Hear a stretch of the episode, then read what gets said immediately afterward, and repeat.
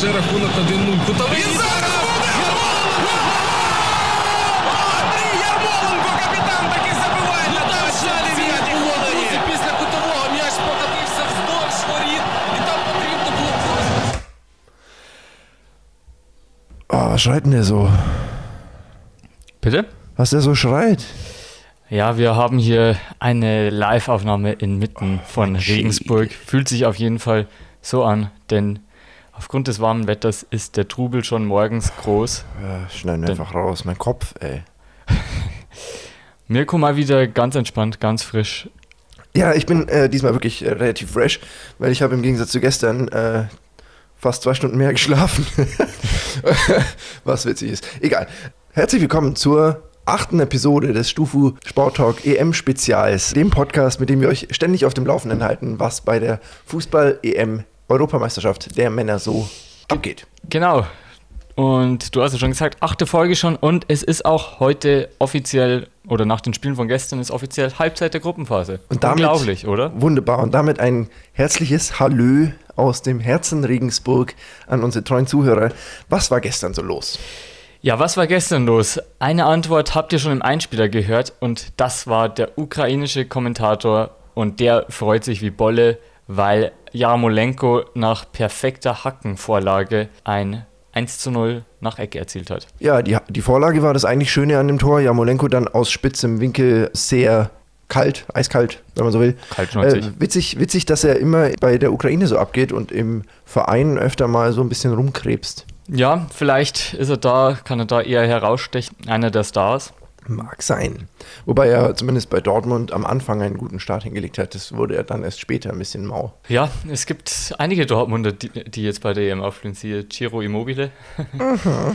Oder Ja. Ex-Dortmunder, muss man ja sagen. Jedenfalls 1 zu 0, Jarmolenko war das im Spiel gegen die Nordmazedonier nach 29 Minuten und es hat nur 5 Minuten gedauert, dann hat schon wieder geklingelt im Kasten der Nordmazedonier. Ja, und zu dem Zeitpunkt hat man dann auch schon wirklich gedacht, das wird eigentlich eine klare Angelegenheit. Die Ukrainer schienen das äh, ziemlich unter Kontrolle zu haben. Nach wie viele Minuten waren gespielt? 34. 34 Minuten, ja. Das äh, ukrainische Traumduo Jaremtschuk äh, vollendet einen Pass von Jarmolenko. Die zwei harmonieren da wirklich gut. Ja, auf jeden Fall. Und da hatten die Nordmazedonier vor allem in Halbzeit 1 wirklich kaum Antworten parat. Das hat sich dann aber so mit dem Halbzeitwechsel ein bisschen geändert. Die Nordmazedonier haben nochmal eine zweite Luft bekommen und waren irgendwie deutlich mutiger. Ja, es war ein bisschen den Wechseln, glaube ich, auch geschuldet, denn bis dahin hatte Elmas, einer der ja, wahrscheinlich talentiertesten Spieler Nordmazedoniens, der ja bei MSSC Neapel spielt, irgendwie die Doppelspitze mit Pandev gebildet, was ihm aber eigentlich gar nicht so liegt. Nach den Wechseln zur Halbzeitpause konnte er dann ein bisschen ins Mittelfeld sich zurückfallen lassen, kam dann ab und zu über den Flügel oder durchs Zentrum und äh, dann lief das Ganze bei Mazedonien auch prompt besser. Gecallt hat das Ganze in der, schon in der Halbzeitpause Kramer, der Experte vom ZDF, der gesagt hat, so, es hat er von Anfang an nicht verstanden, was der im Sturm soll. Hat er ganz gut analysiert gehabt, der gute Mann. Und dann kam es, wie es kommen musste. Der Anschlusstreffer fiel. Zuerst wurde ein Elfmeter verursacht. Den hat Alioski, der Nordmazedonier, zuerst äh, relativ kläglich verschossen, aber der Nachschuss, den hat er ganz ordentlich eingenetzt. Genau, und gleich kann man was zu den Elfmetern dazu sagen. Denn wenn man jetzt sagt, man zählt es jetzt nicht als verwandelten Elfer, weil es eben erst im Nachschuss drin war, es wurde erst einer von fünf Elfmetern bei dieser EM verwandelt. Fun Fact: Ein weiterer vergeben wurde dann einige Minuten später als nach VAR-Einsatz den Ukrainern einer nach einem ja, etwas unglücklichen Handspiel zugesprochen wurde. Da seines Zeichens hat sich der nordmazedonische Torhüter, der da hieß Dimitrievski, übrigens bei Rayo Vallecano, eigentlich gerade in den äh, Playoffs, wenn man so will, zur Äh, Aufstiegsplayoffs? ja, aber wie heißt die Liga? äh. Premiere. Äh, Primera Division. Primera Oh, Division. ja, denkst, da wäre ich jetzt drauf gekommen. Schneiden wir raus. Ja, wir sind, Ähm, ja, wir sind ja hier auch. Fehlt seiner Mannschaft dort, hat aber jetzt eine ganz ordentliche Parade beim Elfmeter ausgepackt. Malinowski hat den Ball da nicht an ihm vorbeigebracht. Genau, eigentlich hätte Dennoch- ich jetzt erst den Elfmeter-Fact sagen sollen, nach dem zweiten Mhm. Macht vergebenen Elfer des Tages. Es blieb auf jeden Fall beim 2 zu 1. Die Mazedonier rannten noch ein bisschen an. Pandev hatte zwischenzeitlich noch ein Tor geschossen, das allerdings wegen ungefähr einem halben Meter abseits nicht zählte. Das hat er ganz ordentlich gemacht, wurstelt sich da durch und überlupft den Torhüter. Eigentlich ein bisschen schade, dass das nicht gezählt hat. Ja, auch die Ukrainer hatten eigentlich noch auch mehrmals Gelegenheiten und leichtfertig verspielt, das Ja. Spiel klar zu machen. Sie hätten schon frühzeitig unter Dach und Fach bringen können, haben sich da aber ein bisschen blöd angestellt und dann hätte sich gegen Ende fast gerecht. In Nordmazedonien hätte ich es eigentlich auch ein bisschen gegönnt. Die haben eigentlich äh, mutig und couragiert gespielt und hätten sich da ein Pünktchen verdient gehabt. So wird es für Nordmazedonien ganz, ganz schwer jetzt.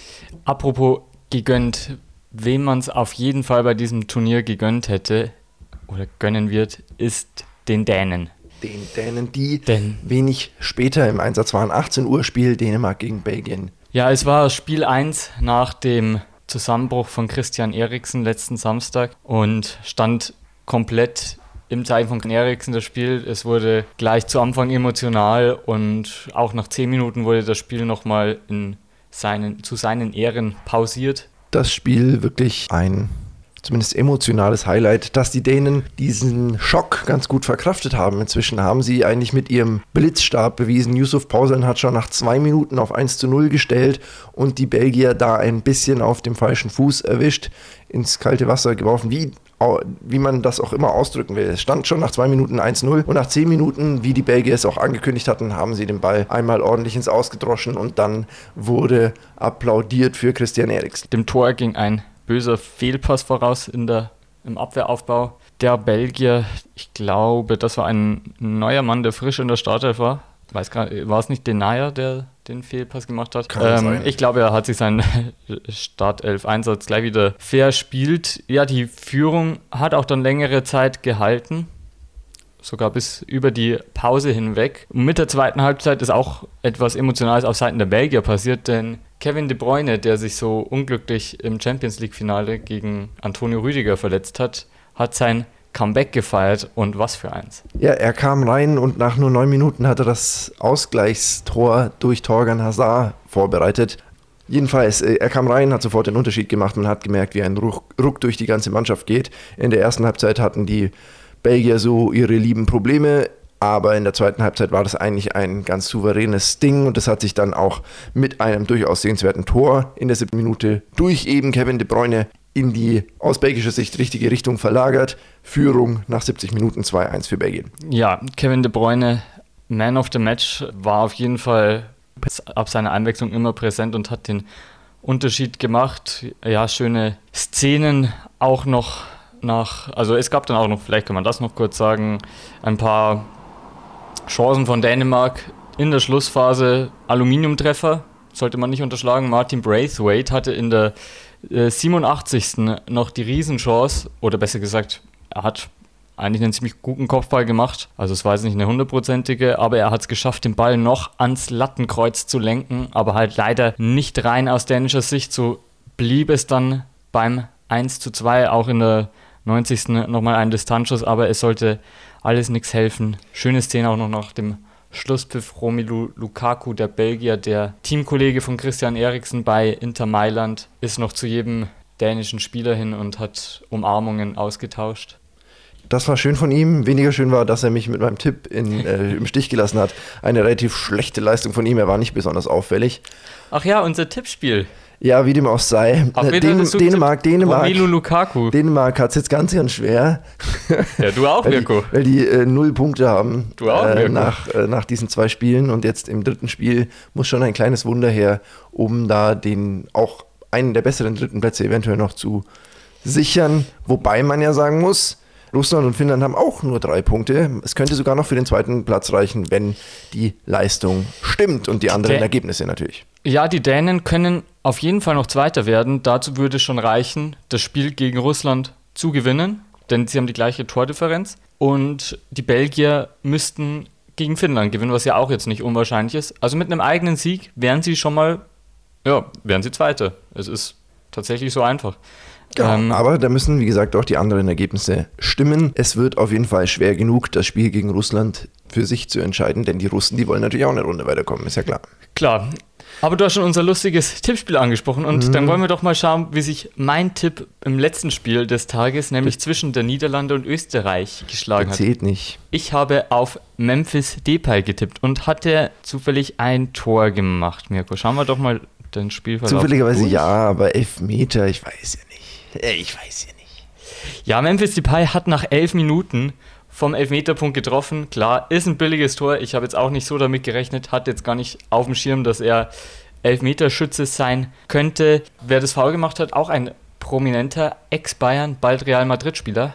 Wahrscheinlich der prominenteste Österreicher. David Alaba hat da nicht gut ausgesehen und das frühe 0 zu 1 ja, man kann schon sagen, verschuldet oder zumindest mitverschuldet. Und dann ging für die Österreicher allgemein in diesem Spiel sehr, sehr wenig. Daran hat auch nichts geändert, dass Sasa Kalajdzic und Florian Grilic zur Pause reinkamen. Ja, du hattest ja eigentlich ziemlich recht, denn du hast ja gestern schon gemeint, wenn Arnautovic spielberechtigt wäre, würde Kalajdzic nicht spielen. Und er hat sogar, obwohl Arnautovic nicht spielberechtigt war, nicht. Ich habe, ich habe gesagt, äh, dass ich mir sogar vorstellen könnte, obwohl Arnautovic nicht spielberechtigt ist, äh, dass er nicht spielt, weil seine Leistung einfach nicht so besonders brutal war jetzt äh, im ersten Spiel. Er kam zwar zur Halbzeit rein, aber hat wieder nicht viel gerissen. Ganz im Gegenteil, Denzel Dumfries hat sogar noch das 2-0 nachgelegt nach 67 Minuten. Ja, wir haben ihn im ersten Spiel etwas zu Beginn auf jeden Fall ich sag mal, verhöhnt, denn er hat viele Chancen liegen lassen, aber mittlerweile ist er fast so etwas wie der niederländische Turnierheld.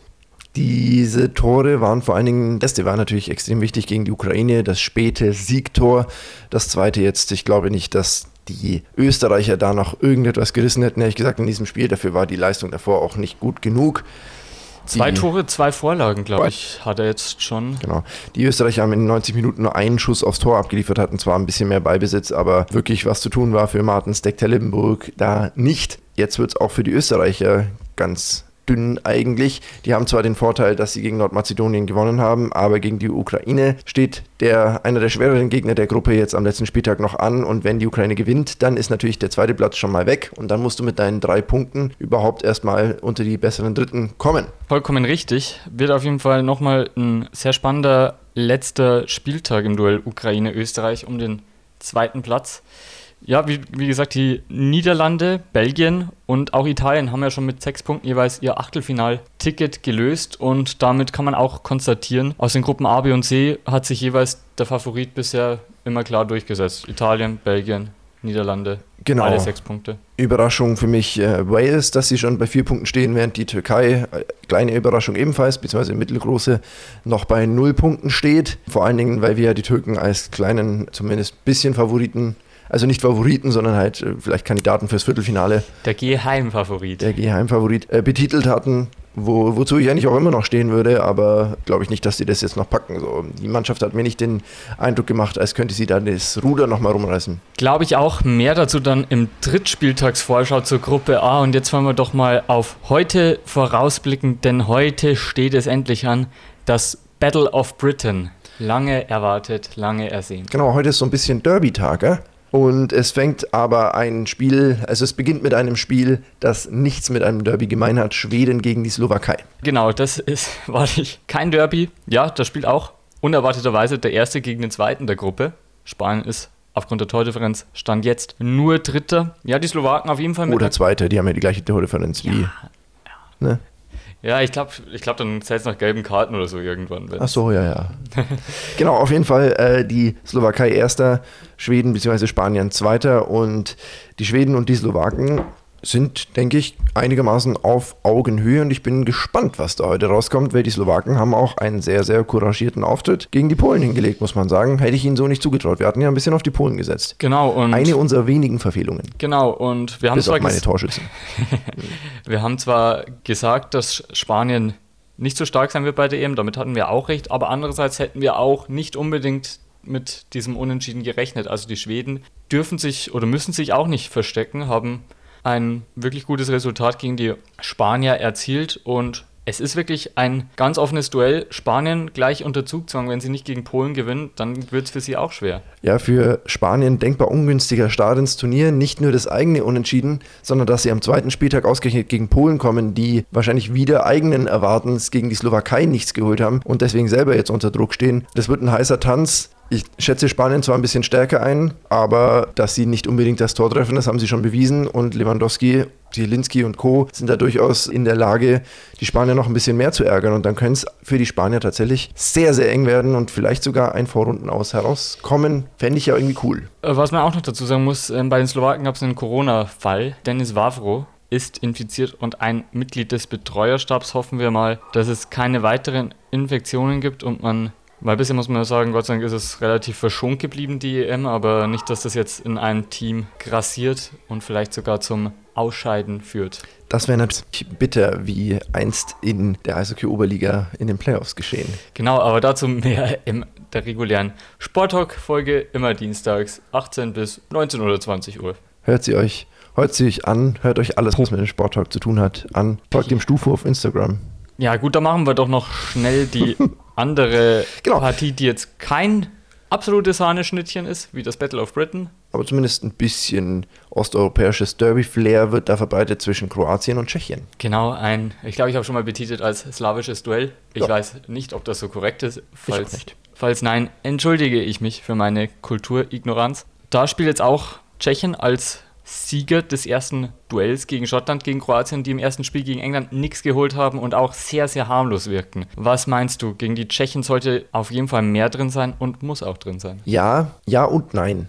Die Tschechen haben für mich sehr viel richtig gemacht im ersten Spiel und konnten dann in der zweiten Halbzeit auch noch Kräfte schonen, was äh, in so einem Turnierverlauf eigentlich mit der optimale Fall ist. Du hast das 1-0 durch Schick äh, und das 2-0 dann endgültig per mehr oder weniger Konter den Deckel drauf gemacht, auch wenn es natürlich von der Mittellinie abgeschlossen war, aber de facto Balleroberung und Tor geht als Mini-Konter durch, sagen wir es mal so. Und da haben die Tschechen gezeigt, dass sie erstens wenig Chancen brauchen und zweitens gut verteidigen können und Vorsprünge halten können. Und für die Kroaten wird das, glaube ich, gar nicht so einfach. Wenn Schick wieder einen reinbringt, müssen sie es erstmal schaffen, da noch auszugleichen, vor allen Dingen mit einer derart schwachen Offensive, wie sie es gegen die Engländer gezeigt haben. Man kann natürlich sonst die Tschechen nicht mit den Engländern vergleichen, die eine wesentlich höhere Qualität haben, also die Engländer jetzt. Aber äh, grundsätzlich traue ich auch hier den Tschechen wieder was zu nach diesem durchaus souveränen ersten Auftritt. Durchaus. Natürlich haben sie auch, du hast gesagt, sie haben gut verteidigt. Gleichzeitig kann man sagen, Schottland ist im zweiten Durchgang schon deutlich dominanter geworden und die Tschechen haben sich Aber auch. Tor ist keins gefallen. Tor ist keins gefallen, aber ist natürlich auch manchmal neben guter Verteidigung ein bisschen Glückssache. Manchmal kann schon zum Ball reingehen und dann brennt es nochmal. hat man ja auch bei Deutschland gegen Frankreich gesehen, aber ist halt in dem Fall nicht. Und man muss ja auch sehen, dass die Tschechen nur so hochgesprungen sind, wie sie mussten. Man hatte nicht das Gefühl, dass sie, also ich hatte das Gefühl, ich muss das an zum Ausdrücken, dass sie mehr hätten machen können, wenn sie gemusst hätten. Mussten sie aber nicht, weil sie ja eh schon vorne lagen. Spätestens nach dem 2-0. Das, das ist ein valider Punkt. Gut, dann schauen wir doch endlich drauf. Es ist endlich mal wieder soweit. Schottland hat sich lange nicht mehr für große Turniere qualifiziert und trifft gleich mal auf den Lieblingsbruder England. Genau, die Engländer mit ihren drei Punkten natürlich voll im Soll bislang. Soll Die Schotten eher nicht. Dicht. Die Schotten sind dicht gemacht. Ja, noch, also letztes Oder Mal sie müssen, auf gut jeden Fall, sie, sie müssen auf jeden Fall heute die Schotten dicht machen, weil wenn die Schotten nicht dicht sind, dann kommen die Engländer. Das wäre natürlich ungünstig. Ja, die Engländer, ich, ich, eigentlich bin ich der Meinung, dass die das heute äh, relativ unfallfrei ziehen müssten. Aber die Engländer eigentlich relativ schwach im Abschluss, muss ich sagen. Sie hatten ja einige Chancen gegen die Kroaten und es ging ja nur 1-0 aus. Vor allen Dingen auch Harry Kane, mein, mein Torschützentipp, hat ja zweimal relativ kläglich äh, versemmelt, wie man so schön sagt. Wenn sie das Tor nicht treffen, wird es natürlich auch gegen Mannschaften wie die Schotten schwer. Die Schotten ihrerseits, wir haben es schon erwähnt, mit einem 0 zu 2 gestartet. Ich würde gerne sehen, was passieren würde, wenn das Spiel nicht in London, sondern in Glasgow wäre. Ja, das ist natürlich ein kleiner Nachteil für die Schotten, aber ich denke, insgesamt wird das äh, trotzdem stimmungstechnisch ziemlich Nicht weiß, dann weil ich kann mir vorstellen, dass da trotzdem viele Schotten da sein werden, die ja, Ja, inne, innerhalb ihres Landes keine Grenzen oder sowas. Klar, ich denke auf jeden Fall, die Stimmung wird heute viel ausmachen. Du hast es schon, oder wir haben es ja gerade beide schon erörtert, gegen die Tschechen haben sie 2 zu 0 verloren, aber dennoch eben vor allem in der zweiten Halbzeit gezeigt, dass sie schon Spiele aufbauen können und Chancen produzieren können. Was auch noch interessant wird bei England ist, dass man ja viele Optionen noch hat, die man gar nicht gezogen hat im ersten Spiel. Wird dieses Mal Sancho dabei sein? Wird dieses Mal Bellingham vielleicht von Start spielen? Wird Chilwell dabei sein? Man sieht, der englische Kader gibt schon noch was her und die Engländer haben auf jeden Fall die komfortable Ausgangsposition, dass sie das vermeintlich schwerste Spiel der Gruppe schon gewonnen haben. Wir harren der Dinge, was da so passieren wird. Ich bin gespannt, ob Jay Adams äh, vorne im schottischen Sturm wieder ein bisschen was reißen wird. Ich rechne da mit einer kleinen Umstellung, ehrlich gesagt, weil im ersten Spiel ja nicht alles so gut funktioniert hat vorne drin, zumindest in der ersten Halbzeit. Da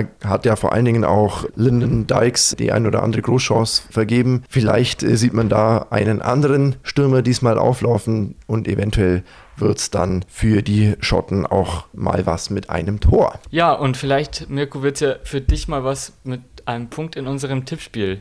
Wen tippst du denn heute als Torschützen in einem beliebigen Spiel deiner Wahl von diesen drei Duellen? Ah, schwierig. Harry Kane nicht, oder? Der hat dich schon mal enttäuscht. Wenn ich Harry Kane nicht nehme, dann schießt er ein Tor. Ich sehe das. Ich glaube, Patrick Schick macht heute wieder eins. Patrick Schick, sagst du? Mhm.